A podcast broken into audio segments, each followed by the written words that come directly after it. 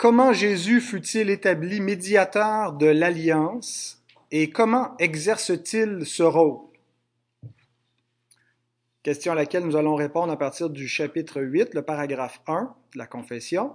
Je vous donne la réponse courte. Jésus fut établi médiateur du peuple de Dieu avant la fondation du monde par l'alliance éternelle de rédemption. Il a exécuté sa médiation dans l'histoire par la rédemption et poursuit son œuvre en assurant le salut de son peuple. Donc, euh, on arrive au chapitre 8, nouveau chapitre dans la confession de foi, euh, qui nous présente la personne et l'œuvre de Christ, le médiateur Christ. Euh, et donc, il y a dix paragraphes dans lesquels sont présentés par moment euh, sa personne et par moment euh, son œuvre. Mais il y a un cadre euh, spécifique que les, théologiens qui ont écrit cette confession de foi ont utilisé pour nous présenter la personne et l'œuvre du Christ. C'est le cadre de l'alliance.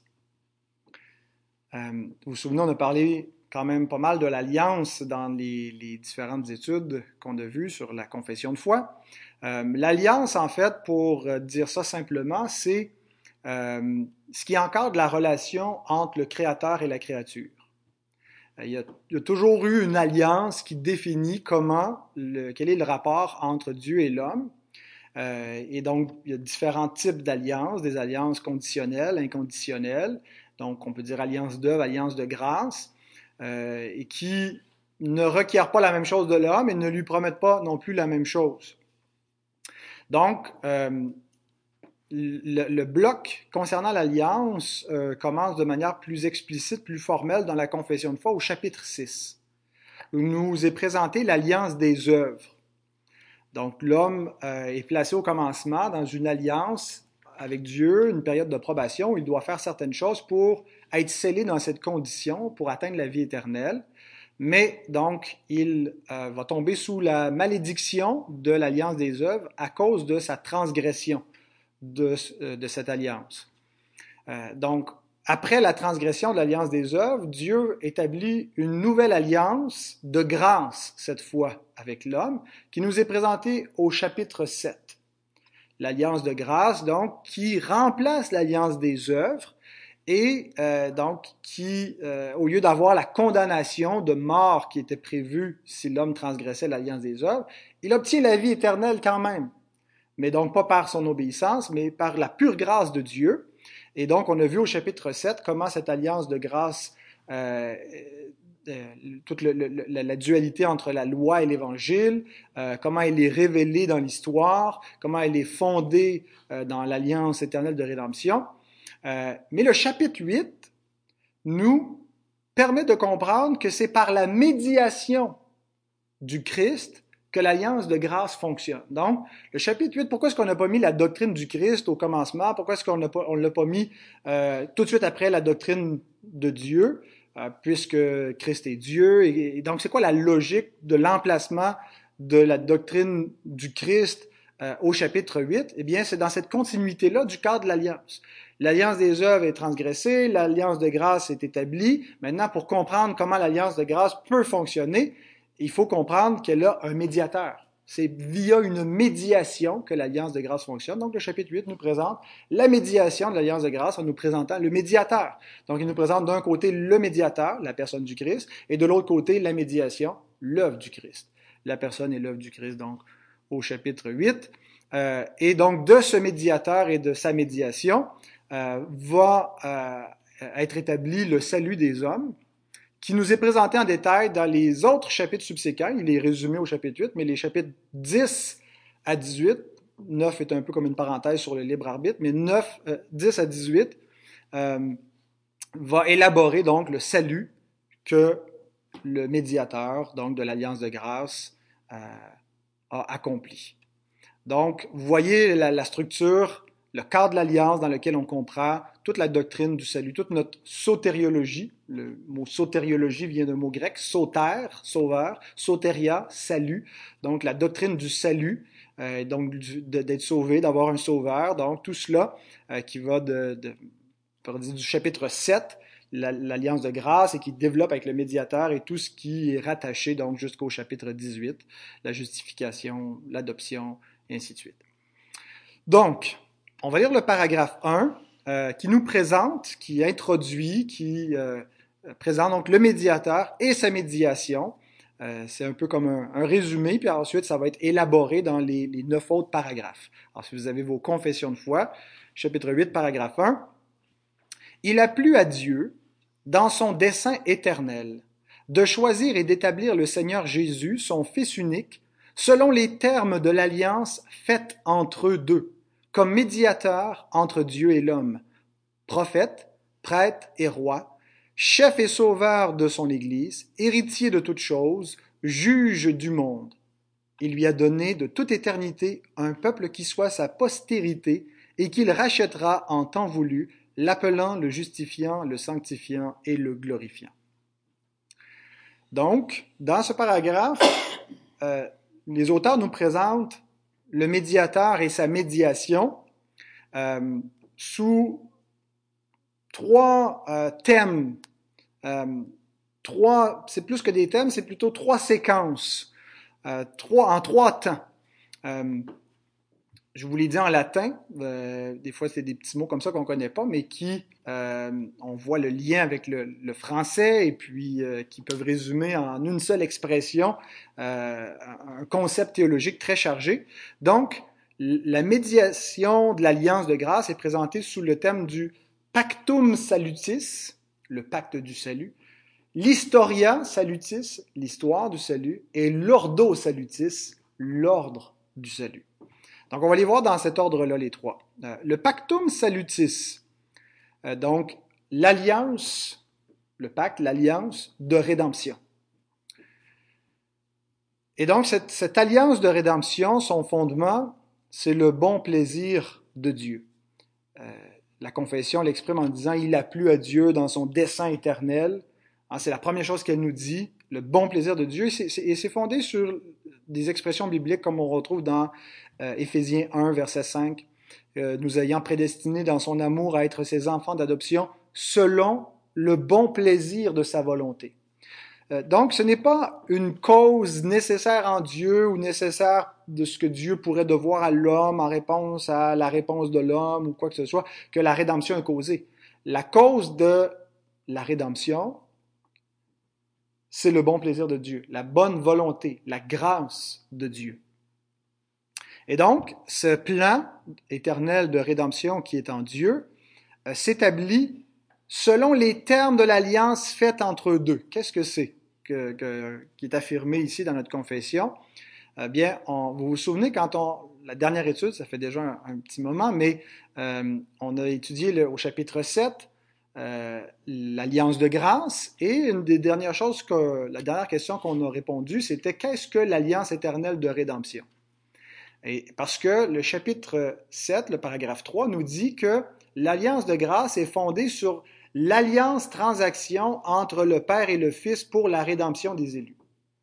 Donc, avant la fondation du monde, il y a une alliance intertrinitaire entre le Père et le Fils et le Saint-Esprit pour la rédemption des élus. C'est une alliance prétemporelle. C'est pas une alliance entre Dieu et l'homme, c'est une alliance entre Dieu et Dieu, entre les personnes de la Trinité pour la rédemption de l'homme.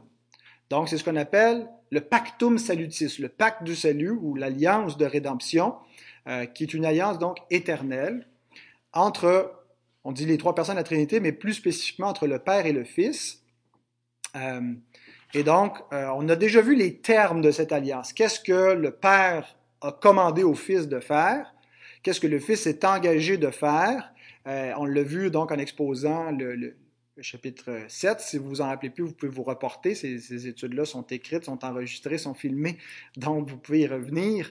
Euh, et euh, donc, je ne vais pas élaborer à nouveau et reprendre les termes de l'alliance, qu'est-ce qu'il devait faire, mais très, brièvement, simplement qu'il devait s'incarner pour euh, passer, accomplir la loi de Dieu en faveur du peuple, qui incluait non seulement l'accomplir positivement, mais aussi passivement en subissant la condamnation de la loi pour racheter le peuple que le Père lui donnait. Mais donc, tout ça nous est présenté en lien avec la médiation de l'alliance de grâce, la médiation du Fils. et donc, c'est pas seulement dans l'imagination des théologiens du 17e siècle que est venue cette idée d'une alliance de rédemption éternelle. On la retrouve dans la Bible très clairement. Euh, dans les expressions, par exemple, lorsque l'apôtre Pierre nous présente euh, notre rédempteur, notre médiateur, comme un agneau saint et sans tache, prédestiné avant la fondation du monde. Vous avez déjà lu ça, n'est-ce pas? 1 Pierre 1, 19.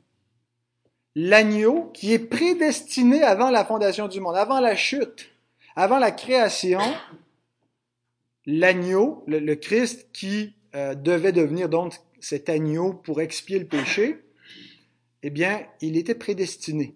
Euh, donc, il y avait un, un dessein avant d'être manifesté à la fin des temps à cause de vous, nous dit Pierre, à cause de nous, à cause de la nécessité que le médiateur s'incarne et vienne.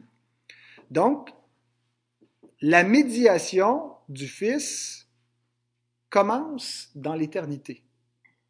Elle commence pas juste dans l'histoire au moment où il s'incarne. Elle commence peut-être plus concrètement dans le, temps, euh, c'est-à-dire que, que, ça devient plus seulement un décret éternel, mais ça devient quelque chose de concret. Le décret devient concret dans l'histoire lorsque le Fils s'incarne et qu'il opère la médiation. Mais quand l'Écriture nous dit que nous avons été élus en Jésus-Christ, nous n'avons pas été élus en nous-mêmes. Nous avons été élus en Jésus-Christ parce que sa médiation remonte aux temps éternels. Éphésiens 1, 3 à 5, 2 Timothée 1, 9, euh, Dieu nous a adressé une, sainte vocation, non à cause de nos propres œuvres, donc pas en raison de ce que Dieu a prévu qu'on ferait, c'est pas en raison de nos œuvres, mais selon son propre dessein, donc une cause euh, inconditionnelle, donc ça vient pas de ce que Dieu a prévu dans l'homme, euh, même pas une foi qu'il aurait prévu, mais son propre dessein, et selon la grâce qui nous a été donnée en Jésus-Christ avant les temps éternels, 2 Timothée 1.9. Donc, la médiation remonte aux temps éternels et elle s'enracine dans le pactum salutis, l'alliance éternelle de rédemption entre le Père et le Fils. Et donc, c'est pour ça que euh, les croyants sont présentés dans l'Écriture non pas comme ceux qui se sont d'eux-mêmes greffés au peuple de Dieu, ceux qui, par la fonction de leur libre arbitre, ont causé leur appartenance au peuple de Dieu, mais comme étant un peuple qui a été donné au Fils avant la fondation du monde. Jean 6, 37. Tous ceux que le Père me donne viendront à moi. Quand est-ce que le Père lui a donné qui que ce soit? Avant la fondation du monde. Il ajoute dans le même chapitre, au verset 65, c'est pourquoi je vous dis que nul je vous ai dit que nul ne peut venir à moi si cela ne lui a été donné par le Père. Donc, quand est-ce, d'où remonte le fait qu'on est au Christ? On peut le remonter à notre conversion. On peut remonter un petit peu en arrière à notre rédemption à la croix, puis on peut remonter encore beaucoup plus en arrière à notre élection en Christ avant la fondation du monde et donc descendre ces causes-là d'une à l'autre. Pourquoi est-ce qu'on s'est converti? Parce que le Christ nous a racheté. Pourquoi est-ce que le Christ nous a racheté? Parce que le Père nous a donné à lui. Jean 10, 29 nous dit, Mon Père qui me les a donnés, en parlant de ses brebis, est plus grand que tous, et personne ne peut les ravir de la main de mon Père. Euh, dans le même passage, il dit aussi aux pharisiens, vous ne croyez pas en moi parce que vous n'êtes pas de mes brebis. Il ne dit pas, vous n'êtes pas de mes brebis parce que vous ne croyez pas en moi, mais c'est parce que vous n'êtes pas de mes brebis que vous ne croyez pas en moi. Mes brebis croient en moi parce que mon Père me les a données. Quand je les appelle, elles entendent ma voix, elles me reconnaissent comme le bon berger, elles me suivent. L'élection en Jésus-Christ est la cause de la conversion, et non pas la conversion prévue par Dieu de pécheurs qui aurait donc causé leur élection. Jean 17, 11, dans la prière sacerdotale, il prie, dit, Je ne suis plus dans le monde, ils sont dans le monde, je vais à toi, Père Saint, garde en ton nom ceux que tu m'as donnés, afin qu'ils soient un comme nous. Donc, le Père a donné un peuple au Fils. Au verset 24, il parle encore, Père, je veux que là où je suis, ceux que tu m'as donnés soient aussi avec moi, afin qu'ils voient ma gloire, la gloire que tu m'as donnée parce que tu m'as aimé avant la fondation du monde. Donc, le Père a donné un peuple à son fils. Cependant, le fils devait venir racheter ce peuple. C'était pas suffisant donc de dire c'est ton peuple t'appartient. Ce peuple-là allait être déchu euh, avec la, rébellion en Adam et donc la nécessité que ce peuple soit racheté. Ésaïe 53, 10 à 12 nous présente donc euh, qu'au terme de sa mission, le médiateur, il, contemple le peuple, le, peuple saint qui est le butin dont ses regards seront réjouis, qui va justifier un grand nombre d'hommes par sa propre justice, par son œuvre. Euh, donc ce peuple-là, c'est le peuple que le Père lui a donné. Donc voilà pour l'origine de la médiation du Christ qui remonte aux temps éternels, au pactum salutis. Mais donc qui devait nécessairement se traduire dans l'histoire par l'historia salutis, l'histoire de la rédemption. Euh, celui qui est prédestiné avant la fondation du monde, l'agneau prédestiné avant la fondation du monde, est aussi celui qui a été manifesté à la fin des temps.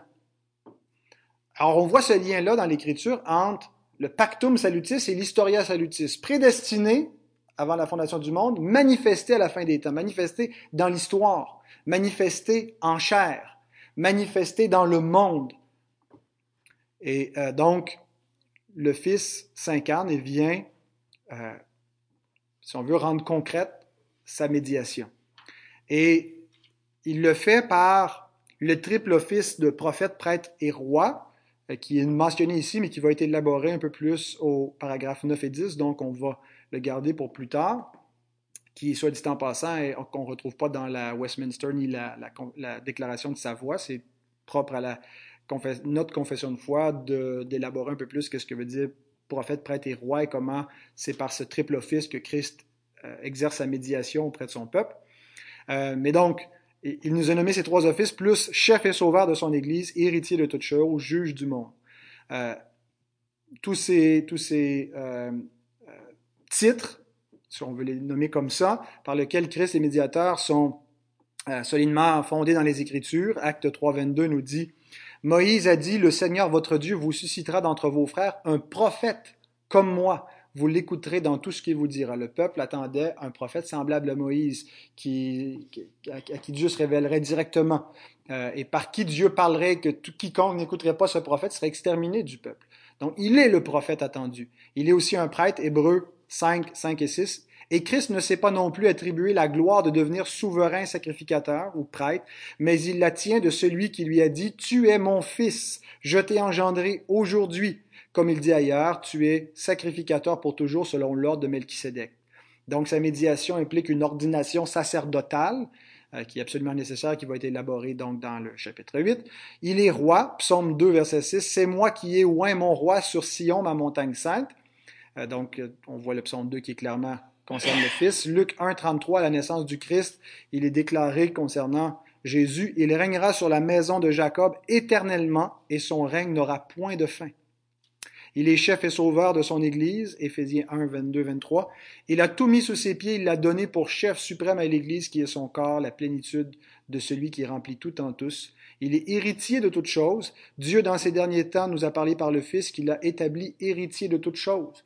Ah, il avait établi l'homme héritier de toutes choses. Qu'est-ce que l'homme pour que tu prennes garde à lui? Tu as mis toutes tes œuvres sur ses pieds. Puis l'homme a tout balancé ça au diable. Et le Fils s'est soumis pour un peu de temps sous la puissance déchue des, gens, des anges, mais les a renversés. Ce n'est pas des anges que Dieu a soumis le monde à venir, mais c'est à son propre Fils, dans une chair humaine, qui est devenu l'héritier de toutes choses. Le soleil est à lui, les étoiles sont à lui, c'est lui qui domine, c'est lui qui est roi sur tout, absolument tout. Et il lui a donné aussi le pouvoir et l'autorité de juger sa création au dernier jour. Acte 17, 31. Il a fixé un jour où il jugera le monde selon la justice par l'homme qu'il a désigné, ce dont il a donné à tous une preuve certaine en le ressuscitant des morts. Et donc l'Écriture nous parle du tribunal du Christ. Il va être le juge final. Donc l'histoire de la rédemption, le Christ est devenu, exerce sa médiation par tous ces offices-là. Ça s'est fait dans l'espace et dans le temps elle nous est présentée bibliquement en deux temps. D'abord, avant l'incarnation, où la rédemption, ou l'historia salutis, est révélée. À partir de Genèse 3. À partir de Genèse 3, Dieu révèle l'alliance de grâce, Dieu révèle la rédemption. La chute entre, Dieu révèle une promesse. il met une inimitié entre la, femme et le serpent, entre les deux descendances, et il dit que la descendance de la femme, ultimement le Christ, va écraser la tête du serpent. Et donc, la promesse se développe tout au long de l'Ancien Testament. Cette révélation-là, par des promesses, par des ombres, des types, euh, c'est euh, donc le premier temps de l'histoire de la rédemption, où le Fils n'est pas encore là. Il n'est pas encore dans le monde, il n'est pas encore venu. Hein? La, parole n'a pas encore été faite chair. C'est une promesse à venir pour les derniers temps. Euh, mais néanmoins, Dieu révèle la rédemption par sa parole et par les événements. Et donc le deuxième temps, c'est lorsque l'histoire de la rédemption s'accomplit véritablement, s'accomplit en effet, pas seulement comme quelque chose de lointain que Dieu annonçait à son peuple et promettait, mais comme le moment où l'histoire de la rédemption arrive à l'incarnation du médiateur. Et c'est à ce moment-là que l'histoire de la rédemption a passé de la typologie à l'eschatologie. La typologie, c'était quelque chose qui symbolisait la réalité finale. L'eschatologie, c'est l'accomplissement de ce qui était symbolisé. Par exemple, la, Pâque, ça symbolisait la rédemption, le sang qu'on met sur les linteaux, pour les, les maisons, et l'ange éternel qui passe par-dessus, qui symbolise le sang du Christ. Euh, donc la typologie, c'était pas la réalité, mais ça pointait vers. Maintenant, on, est dans l'eschatologie, l'accomplissement réel où l'agneau vient vers son sang et tous ceux qui participent à l'aspersion du sang, la colère de Dieu n'est plus sur eux, la mort n'est plus sur eux, mais ils ont la bénédiction et la grâce de Dieu. Où on est passé de euh, l'ombre à la réalité, de la promesse à l'accomplissement, de l'attente à l'arrivée. Donc, l'historia salutis, l'histoire du salut, s'est achevé lorsque le médiateur s'est écrié, tout est accompli, lorsqu'il a expiré et qu'il est ressuscité trois jours plus tard et qui l'ascension dans la gloire. Donc l'histoire du salut est achevée. On en parle au passé. C'est une œuvre complète. Et, souvent, lorsqu'on parle de, l'historicité de la Bible, on limite ça, surtout dans les cercles universitaires, il y en a qui, qui veulent euh, euh, d'identifier le vrai Jésus historique euh, et, le séparer du faux Jésus, des mythes chrétiens, euh, le Jésus que les chrétiens ont fait Dieu, mais le vrai personnage historique, c'était pas ça. Et puis, euh, donc, la réponse évangélique, c'est de dire c'est une fausse dichotomie. Le Jésus de la prédication, le Jésus divin que croyaient les premiers chrétiens, c'est le même Jésus historique. On n'a pas inventé des faits, des miracles, mais donc on, on insiste sur l'historicité de ce que la Bible nous présente. Mais l'histoire de la rédemption, c'est pas seulement le fait que tout ça est arrivé historiquement pour vrai. C'est rien de moins que ça. Mais c'est que c'est l'histoire finale de l'homme. C'est que c'est la, vraie histoire. Pourquoi est-ce qu'au moment où l'homme mangeait du fruit défendu, c'était pas la fin de l'histoire? Parce qu'à partir de ce moment-là, on est tombé sous la patience de Dieu où Dieu a suspendu sa colère, a reporté à la fin complète de l'histoire, la fin du monde, son jugement de mort sur les hommes, pour faire entrer son Rédempteur dans l'histoire. Et donc, il y a une seule histoire qui compte pour Dieu, c'est l'histoire du Christ. Et toute la Bible est concentrée pour nous donner une préfiguration de cette histoire-là. Mais la vraie histoire, c'est pas, pas Israël qui est appelé hors d'Égypte et tout ça. Quand Dieu appelle son fils hors d'Égypte, c'est dans Matthieu 2. C'est là la vraie histoire, c'est lui le vrai Israël, c'est là où ça se passe. Tout ce qui est avant, c'était comme un, préambule pour amener à la vraie histoire. Parce qu'il n'y a pas de, salut en aucun autre nom. C'est la seule histoire qui compte devant Dieu. Alors, notre but, c'est pas de réussir notre propre histoire, mais c'est d'unir notre histoire à l'histoire avec un H majuscule du Fils de Dieu, du médiateur. Alors, comment est-ce que notre histoire peut être unie à cette histoire-là? L'histoire de l'humanité en Christ, l'histoire de l'humanité rachetée via l'ordo salutis, et on termine avec ça. l'ordo salutis, c'est l'ordre par lequel le médiateur applique le salut. Alors, voyez la séquence. Le salut est décrété dans l'éternité en Dieu, dans l'alliance de rédemption. Il est accompli dans l'histoire par le Fils qui est révélé dans l'Ancien Testament de ce qu'il va faire, mais qui, dans l'histoire au moment de l'incarnation, dans le, temps eschatologique de l'histoire, accomplit la rédemption. Mais c'est pas suffisant pour notre salut. Il suffisait pas d'être élu, il suffisait pas d'être acheté, il fallait que ça soit appliqué individuellement à tous ceux pour lesquels Christ le fait. Et donc, c'est là où l'ordo salutis entre en ligne de compte. C'est le moment où la rédemption historique décrété par le Père est appliqué à nous. Et donc, ça se fait par euh, la médiation du Fils. Et souvent, nous, c'est juste comme ça qu'on a limité la vie chrétienne à l'ordo salutis, la conversion, en oubliant les, le reste de la fresque historique. regardez comment notre confession nous le présente. Relisons le, le, paragraphe 1. Il lui a donné de toute éternité un peuple qui soit sa postérité, pactum salutis, qu'il rachètera en temps voulu, historia salutis, l'appelant, le justifiant, le sanctifiant et le glorifiant, ordo salutis. Et c'est exactement la compréhension biblique, Romains 8, 29 et 30. Car ceux qu'il a connus d'avance, il les a aussi prédestinés à être semblables à l'image de son Fils, pactum salutis, afin que son Fils fût le premier-né entre plusieurs frères, historia salutis, son œuvre de rédemption qui culmine par la résurrection. Et ceux qu'il a prédestinés, pactum salutis, il les a aussi appelés. Ceux qu'il a appelés, il les a aussi justifiés. Ceux qu'il a justifiés, il les a aussi glorifiés. Et là, on a l'ordo salutis. L'ordre du salut, donc, par lequel notre Sauveur, par sa médiation, nous applique ce qu'il a fait pour nous. Il appelle ceux que le Père lui a donnés. Jean 10, 27. Mes brebis entendent ma voix, je les connais, elles me suivent. Pourquoi est-ce qu'on le connaît? parce qu'il nous a appelés. Pourquoi est-ce qu'il nous a appelés? Parce qu'on est ses brebis. Pourquoi est-ce qu'on est ses brebis? Parce que son Père lui a donné des brebis avant la fondation du monde.